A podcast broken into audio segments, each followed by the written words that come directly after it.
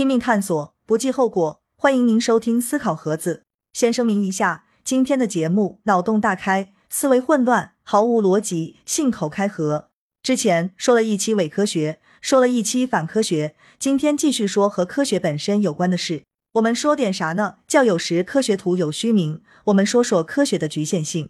在正式开始节目之前，说个事。有一些朋友就给我留言说，我的这个节目也不算科普呀，节目内容是漏洞百出，知识性也不够严谨，说话都说不清楚，总感觉嘴里边含着一双袜子，而且绝大多数的内容都是从网上抄来的，号称是思考盒子，也没啥自己思考的东西呀，都是人家讲过的东西。对于这种观点，我只想回答六个字：您说的太对了。所以你可以把这当成是一档娱乐节目呀。如果你听了觉得也不搞笑。那可以当成是一个当催眠节目，很多听友的失眠都是在我这治好的。现在好几家卖床垫子、卖枕头的公司要找我代言呢。如果你听了之后也毫无睡意，那我就想问问了：既然觉得我的节目没有任何价值，也不催眠，也不搞笑，那到底是什么精神在支持着你一期又一期的收听下去的呢？然后还给我留言，还不断的批评着我，激励着我，鞭策的我，难道这就是真爱吗？下面正式开始节目，说说科学的局限性。对了，我这几天感冒了，你尽量把声音调上点，免得我把感冒的病毒再给你传染了。为啥要说科学的局限性？本来现在科普工作做的就十分不到位，我再说它的局限性，这会不会是雪上加霜、火上浇油呢？我觉得吧，很我是，我们总是喜欢一哄而上，跟风凑热闹，很多时候会把一个人、一些事过誉，甚至是捧杀了。就像前几年很火的特斯拉，感觉从一个默默无闻的工程师，一举成为比肩爱迪生、秒杀爱因斯坦的大神。确实，一个特斯拉等于一万个高斯，但毕竟这就是一个物理学单位，不能啥事都当真呀。对于科学也是如此，一宣传科学，一说科学，那就怎么怎么厉害，怎么怎么好，感觉别的都是巴巴了。我们平时也经常说这是不科学，就是想形容一件事不靠谱，是错误的。多数情况下，这么说确实是对的，但是科学并不完全等价于正确，科学也不是真理，以前不是，现在不是，将来也不是。科学只是在不停的否定着自己，不停的上升，希望能够达到关于宇宙的终极描述。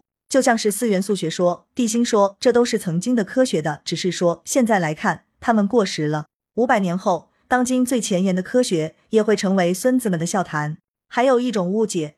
就是以为科学技术能够解决一切问题，这主要是科学，特别是近代科学给我们带来了太多太多的福祉。我们赶上九天揽月，赶下五洋捉鳖，生活中的方方面面都有了极大的改善。我们也越来越相信那句话，叫只有想不到，没有做不到。科学满足了人类无限的欲望，有钱人可以在物质层面上以一种完全超出你想象的方式放纵自己，这都是科学带来的。这会让我们误以为科学无所不能，其实科学远没有达到我们想象中的那么强大，它不是你想象的如此完美，有的时候也会辨不清真伪。所以我总结整理了与科学局限性的一些成，这里边有一些还是交叉重合的，就凑合听吧。咱分别说说一人类探索手段的局限性。海森堡说过这么一句话，他说我们观察到的不是自然本身，而是自然因我们的提问方式而暴露出的部分。无论我们用多么客观的方式去认知宇宙、探索大自然，你能得到的答案总是基于你的手段。我们看到的也不是宇宙本身，都是经过现代设备加工过的面貌。就像一位盲人可以闻到花香，但是无法看到五颜六色。我们能看到颜色是依赖于眼睛，那么超出我们的五官的属性，我们仅凭自己的身体就无法看到了。这就需要超声波探测器，就需要红外线观察仪了。如果再超出了这些辅助设备的范围，那我们只能是睁眼瞎了。就像是什么暗物质、暗能量，这玩意具体是啥，我不知道。很多科学都相信它们的存在，但是无法探测到。我想，这就是打开方式不对。我们还没有制造可以触及到它的器官和工具。而有一个更不幸的消息，就是我们永远也不宇宙到底有多少个属性，你永远也无法自信满满的宣称完全认知了宇宙。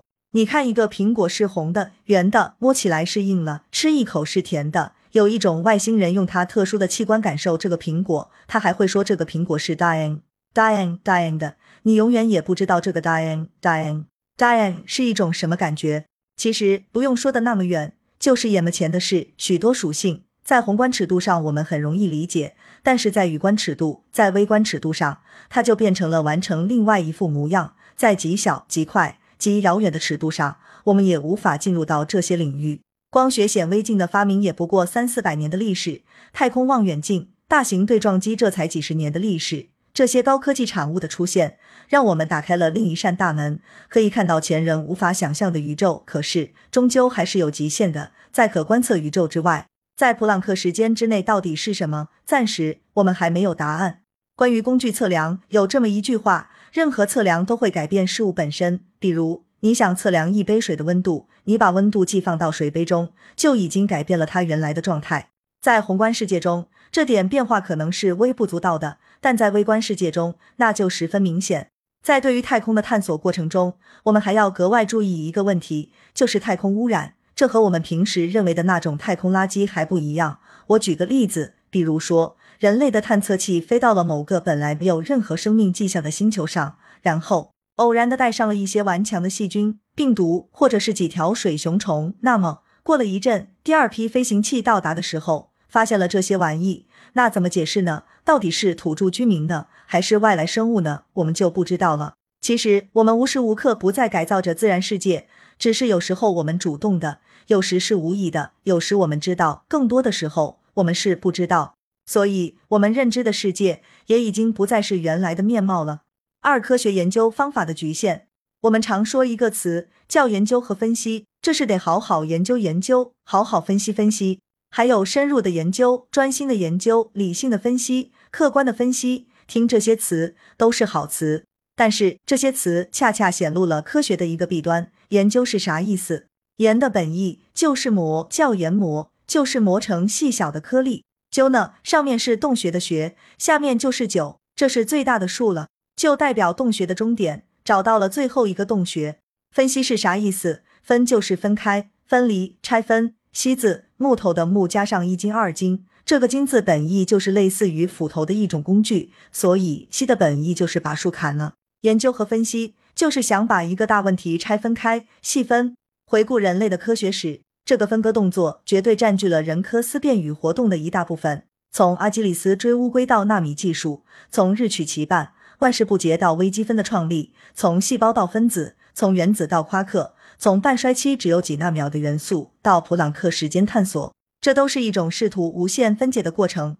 我们总想剖析物体内部的样子，可是有一个问题，就是关于整体与局部的关系。很多时候，整体的性质并不是局部的单纯叠加。比如水，给我们的感觉是湿润的、流动的。可是，当我们在研究单个水分子的时候，却丝毫没有这种感觉，就是一个氧原子，两个氢分子。所以，当我们以一种方式发现某事物一个新的属性的时候，必然要忽略掉其他的一些属性。我们到底如何既能把控全局，又能控制细节呢？除了把所有事物都无限分割下去的思想之外，我们还有什么更好的认知世界的方式呢？你看到了女神刚洗完澡从浴室出来，那么如果科学的解释一下这个过程呢？心理学家会把这种状态描述为一个刺激引起了一种情感和心理上的反应。生理学家将这种反应描述为心脏的加速、血压的升高、局部器官的充血；物理学家则通过血液中分子速率、大脑中什么电波的传递来描述。一个旁观者则可能只是简单的说腿完年。从每个人的角度来看，每种解释都是对事件的恰当描述。而当把这种研究精细到了分子角度的级别，就完全忽略了一个人的内心感受。这时就不免让我们感叹：科学到底是什么呢？我们试图用科学去感知大自然，认清自我，反而却迷失了自己。三科学家也是人，有人的地方就有江湖。无论是哪个国家、哪个民族，对于科学家都会有着最起码的尊重。就算是在我们这个娱乐横行、戏子当道的社会，无论是新闻中看到关于科学家的报道，还是现实中看到了真人，都会保持着一份敬仰的心情，甚至会把他们的人格无限的放大。因为我们对于科学都是外行，这玩意专业性太强，不像是娱乐、体育或者是厨师、司机这些行业，多少还能明白点。但是科学那是真心不懂了。这个时候问题就来了，科学毕竟是科学家在研究的事，科学家也是人，自然每个人的品格、品质也不一样。一个人的道德与一个的知识水平也没有直接关系。但我们习惯于把科学家默认成一个高尚的人，一个纯粹的人，一个脱离低级趣味的人，都是愿意奉献自己的一生。其实根本就不是这么回事。每个行业都有好人，都有坏人，有禽兽的教师，有黑心的医生。我们在讲科学圈的大骗子系列，也介绍了不少科学界的败类。而且，就算一个人不是特别的坏，他也有七情六欲，也得养家糊口，也会被一些利益所左右。就比如说我爸，虽然之前有人要出两亿块钱收买我，只要我不说话，马上就给我两亿块钱，我是没答应。但是如果是五亿、十亿呢？我想我也会有一点点动心。哪个科学家又能拍着胸脯说就愿意把自己的一生无私的献给科学事业呢？另一方面，科学也是整个社会的科学，不可能独立于其他学科之外，毕竟要与其他的方方面面联系，纠结在一起。科学属于社会意识形态，属于上层建筑，就必然要依赖于经济基础。所谓的科学共同体，他们是否一直走在康庄大道呢？谁能给他纠偏呢？特别是在巨大的政治压力之下。巨大的经济利益之下，巨大的文化冲击之下，巨大的民族情感作用之下，他会不会跑偏呢？会不会屈服呢？会不会被利用呢？而当科学跑偏的时候，普通百姓别说是想插手，你想插嘴都插不上，只能做一名无知的看客，偶尔起哄叫好。就算有几个仁人志士敢于提出质疑与抨击，可是这点微光瞬间就被淹没在无情的黑暗浪潮之中。四科学的目的性，科学的目的是什么呢？有人说是追求真理，有人说是探索自然的无穷奥秘，有人说是发现宇宙的终极规律，反正都是一些高逼格的说法呗。但那是过去，现在不一样了，科学早就不再那么天真单纯了。有一句话叫“知识就是力量”，这是弗兰西斯·培根的名言。他所处的时代正好是近代科学的开端。显然，培根已经深深的感受到了科学的巨大威力。掌握知识便拥有了力量，这已经和最原始的科学态度有了区别。此时，人们再也无法像亚里士多德、阿基米德、欧几里得这几个德字辈子的老前辈那样，保持着那份单纯的态度，抬头仰望星空，低头脚踏实地，不忘初心，认知世界。所以，无论是齐家治国平天下的想法，什么长生不老的想法，特别是到了近现代。科学更是成了资本无限扩张、满足人类欲望的工具，带有强烈的目的性。科学目的已经变成了对于控制民众、控制事物、控制国家，乃至控制地球、控制宇宙的能力的追求。科学的方向常常是与人类高涨的贪欲、对权力的渴望、对生活的迷恋紧密相连。科学活动的动力中，常常掺杂了人类的贪嗔痴。这种对实用性的高度追求，显然已经完全背离了科学原来的初衷。当然了，很多时候这种目的性也是很复杂的，并不单纯的一种目的。比如 NASA 向太空发射的众多的探测器，欧洲的大型强子对撞机也是强国，也是在探索宇宙。我真心挺佩服，也挺羡慕古希腊那个时期的大师，天天吃饱了就晒晒太阳，思考一下人生，画画圈，谢解方程，和朋友聊聊自己的宇宙。几千年过去了，看似灯红酒绿、纸醉金迷，无非制造了更多的行尸走肉、酒囊饭袋而已。科技带来的物质满足，很容易让我们迷失了自我，沉醉其中，反倒没有时间去简单的思考了。无非科学的问题，听了前两期节目的话，这个就好理解了。凡是与人的情感、意识相关联的问题，比如道德、伦理、价值判断、社会取向。个人态度等问题都是无法用科学方法加以解决的，这就是远远超出了科学的能力范围了。比如是否可以堕胎，是选择多党制还是一党制？张大千的画好还是毕加索的画好看？你不可救药的喜欢一个女孩，人家又不喜欢你，得了抑郁症，虽然可以用药物控制缓解，甚至当技术足够发达之后，可以控制你的大脑，让你不再喜欢这个女孩，但是实际上。这并没有真正解决问题本身。纽约报纸有这么一句话：“我们已经可以把人类送上月球，却无法让人从车门口向车中间挪动一步。”六超级复杂的问题，有一些属于科学范围以内的问题，但是太复杂了，科学还无法解决。比如宇宙的起源、生命的起源、意识的起源、时间的本质。这些还都是我们普通百姓能够想到的、能够看得懂的问题，还有一些我们就看不懂了，比如混沌现象、湍流现象。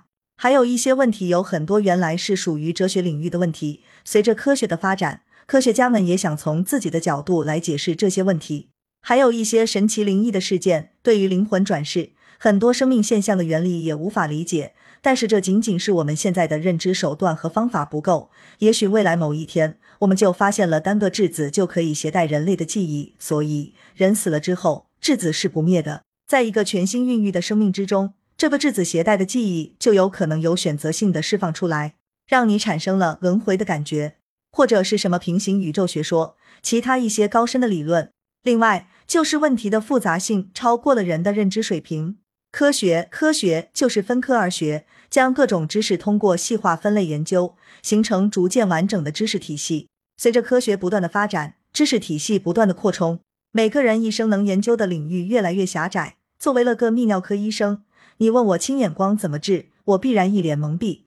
你问一个天体物理学家常温超导的问题，他必然也是又一脸懵逼。每个人都只顾着自己的一亩三分地，所以这个时候人就不行了，就应该呼唤一位大神降临了。七科学的负面作用，这个就太多了。互联网、手机带来便利的同时，反而是带来了人与人心灵的疏离。电脑游戏让我可以放松快乐，但是也让人成瘾着迷。汽车很方便，但是也有车祸，也有环境污染。这个之前也说过，有说是双刃剑的，也有说是 B 与力三七开的，还有一种极端的想法，好的归科学，坏的归魔鬼。我个人的感觉，科学就像一种工具，它只是提供了更多的可能性，更多的选择。注意，这与好坏无关。比如说，核武器提供了一种瞬间毁灭全人类的方式，克隆提供了复制生命的可能性，第二虚拟提供了一种全新的体会真实场景的方式。这些东西都有好坏无关，就看你这怎么利用它。这不是科学要考虑的问题，这是法律、道德、伦理、政治、社会学要解决的问题。当然，你可能会说，如果没有科学，那不就根本没有这些事了，也就免去了科学带来了这些问题。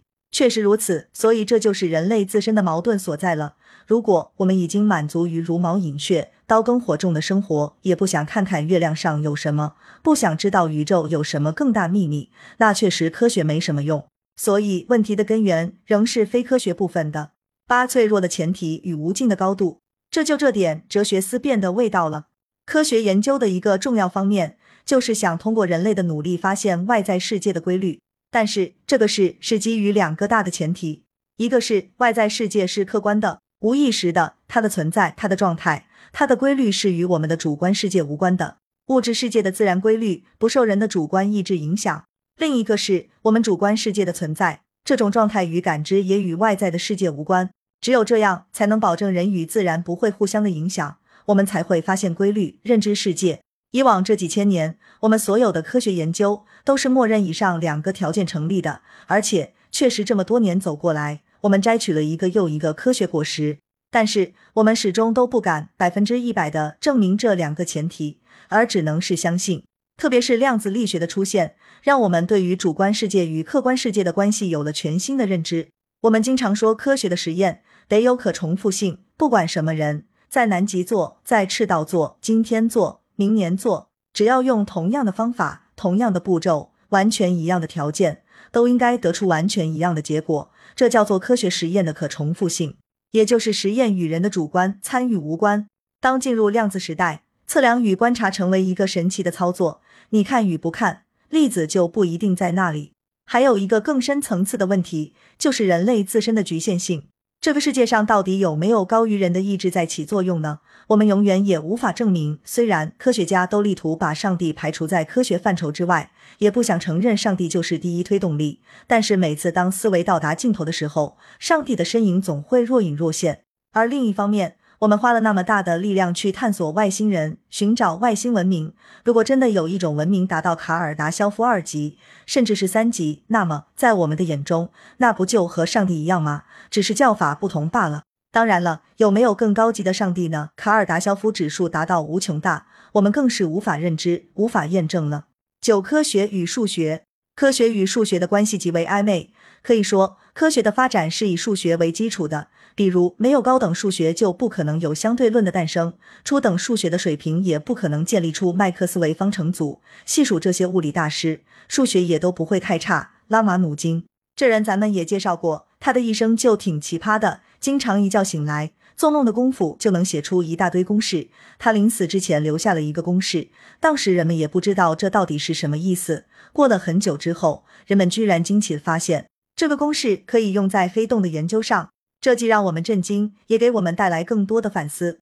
因为有太多的科学上的谜题都要依托于数学的进步，可是数学自己都是自身难保。从三次数学危机到哥德尔不完备定理，还有数不尽的数学谜题。而数学的终点又是什么呢？它是否愿意一直作为科学的左膀右臂，帮助人类认知宇宙呢？数学的不完备性以及数学的瓶颈，是否也会制约着科学的发展呢？这也会给我们带来一丝隐忧。在数学上，我们有一些基本的默认的公设。公理这些东西无需证明，也没法证明。比如欧几里得的几何原本，一上来欧几里得就劈头盖脸的给出了二十三个定义，五个公设，也就是我们上学时候学的公理。从这些公理出发，可以推导出许多定理，从而构成数学的结构。数学家们相信，任何公理系统里的命题，最终都能被证明是正确的还是错误的。但这两千多年来的科学信念也是错误的。上世纪三十年代。德国数学家哥德尔证明，在任何数学公理系统中，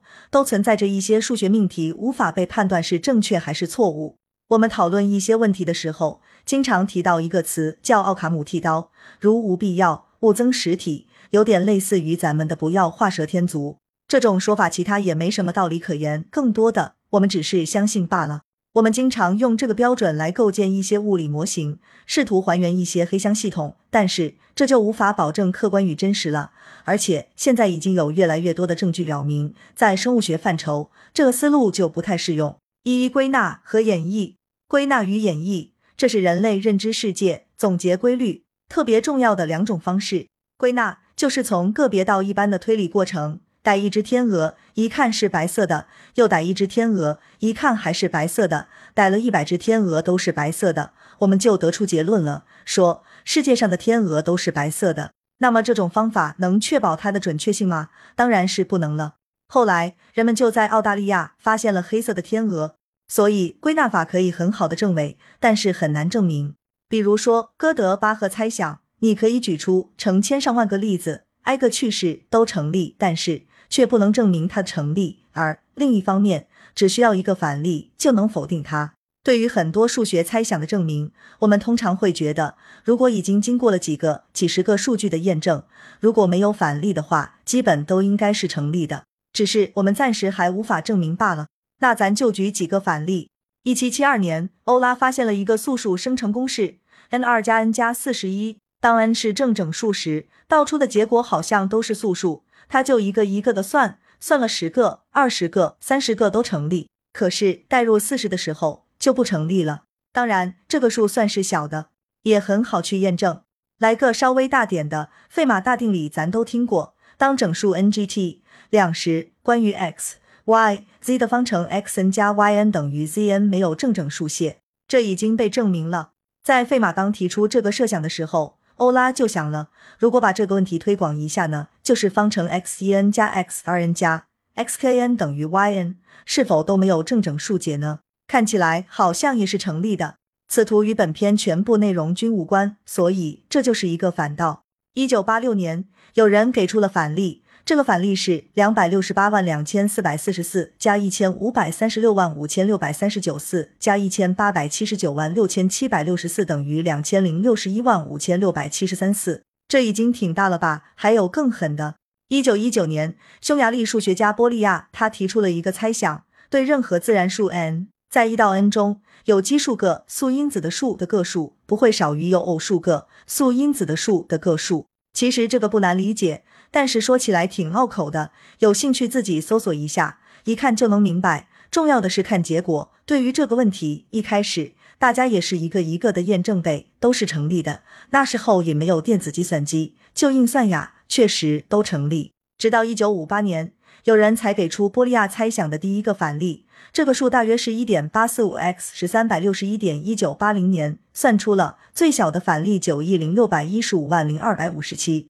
你看，在数学这个最严谨的学科当中，许多看似几乎正确的公式、方程，在我们经过大量的枚举、尝试之后，却发现它是错误的，是可以找到反例的。那么，反观我们其他学科的认知过程呢？想通过这么简单的归纳方式，是不是就有点脆弱了呢？再稍微展开介绍一下，归纳包括完全归纳和不完全归纳。完全归纳就是考察了某类事物的全部对象，比如你可以调查一个班级中有五十名女生，你调查了三十个人，都是一米八以上，你推理说全班女生都是一米八以上，这就是不完全归纳。如果你把所有的五十名女生都调查了一遍，那就是完全归纳了。当然了，一个班级的学生数量是有限的，是容易做到完全归纳的。如果是放眼全宇宙的话，我们没有能力，也没有时间都调查一遍。就算是全地球上的生物还没整明白呢。所以很多情况下，我们都是在做不完全归纳推理。不完全归纳推理又分为简单枚举归纳和科学归纳。重点说一下科学归纳，也是没能调查全部的对象，但是加入一些背后深层次的分析。简单枚举归纳可以说是知其然，科学归纳就是知其所以然。比如我们观察到铁受热膨胀。铜受热膨胀，并发现这个原因是受热后分子凝聚力减弱，由此推出所有金属受热膨胀的结论，就是科学归纳推理。但是总有一些例外，比如金属 T 钗和 B 在一定的温度范围内就会冷胀热缩。说完归纳，再说演绎。演绎由一般到特殊的推理方法，这个包含的内容比较多，咱就说一个相对简单的三段论，就是一个大前提，一个小前提，然后得出结论。只要是人就会死，亚里士多德是人，所以亚里士多德会死。其实我们经常这么说话，只是自己没注意到，而且很多时候说的也不严谨。比如我朋友就经常和我说：“作为一个医生，你怎么能喝酒呢？”这句话的大前提就医生是不能喝酒的，小前提就是我是医生，结论就是我不应该喝酒，这就有问题了。首先，这个大前提，医生能喝酒就是错误的。并没有足够有说服力的证据表明医生不喜欢喝酒，或者是医生不允许喝酒。对于医生不喝酒，多半是因为自医以为医生可能更注重健康，而喝酒可能会影响健康，由此推导出来的前提。还有一些情况就纯纯是思维混乱了。大前提说金属都是导电的，小前提说玻璃不是金属，所以得出结论玻璃不导电。而更严重的问题就是，对于演绎推理的这个大前提，也不是无懈可击的。比如，我们凭什么就认为人就一定会死呢？只是因为我们基于以往的经验而已。再比如，我们相信明天太阳照样升起，写成三段论的形式，就是三百六十五天，每天早上太阳都会升起，明天也是三百六十五其中的一天，结论就是明天太阳会升起的。这里你就别跟我计较什么闰年和阴天下雨的事了。其实这个演绎推理也可以看成归纳推理，也就是我们观察了几千年、几万年，每天太阳都仍升起的，所以我们觉得明天太阳仍会升起。但是这种想法其实是毫无道理的。在农场里有一只火鸡，它发现第一天上午九点钟，主人给它喂食，天天如此，不管是雨天和晴天，热天和冷天，星期三和星期四，最后火鸡得出了结论。主人总是在上午九点钟给我喂食，可是事情并不像他所想象的那样简单和乐观。在圣诞节前夕，主人没有给他喂食，而是把他给宰了。我并不是想讨论在宇宙的背后是否有上帝的操纵，也不想讨论我们是不是就像上帝的火鸡一样无助，最终难逃被宰的命运。只是说，我们有什么理由认为既往的经验在未来也同样奏效呢？时科学玩过界，我们总说科学只是工具。我刚才也是这么说的，重要的是看使用这个工具的人。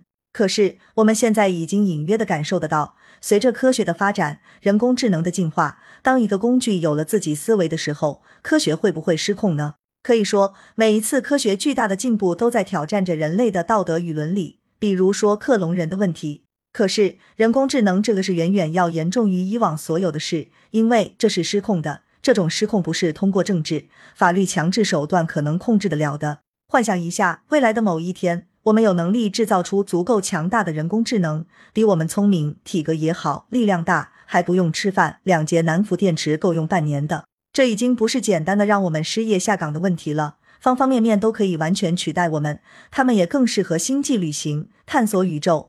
潜台词就是，我们已经是多余的生物了。此时，我们真的愿意制造出这种生物吗？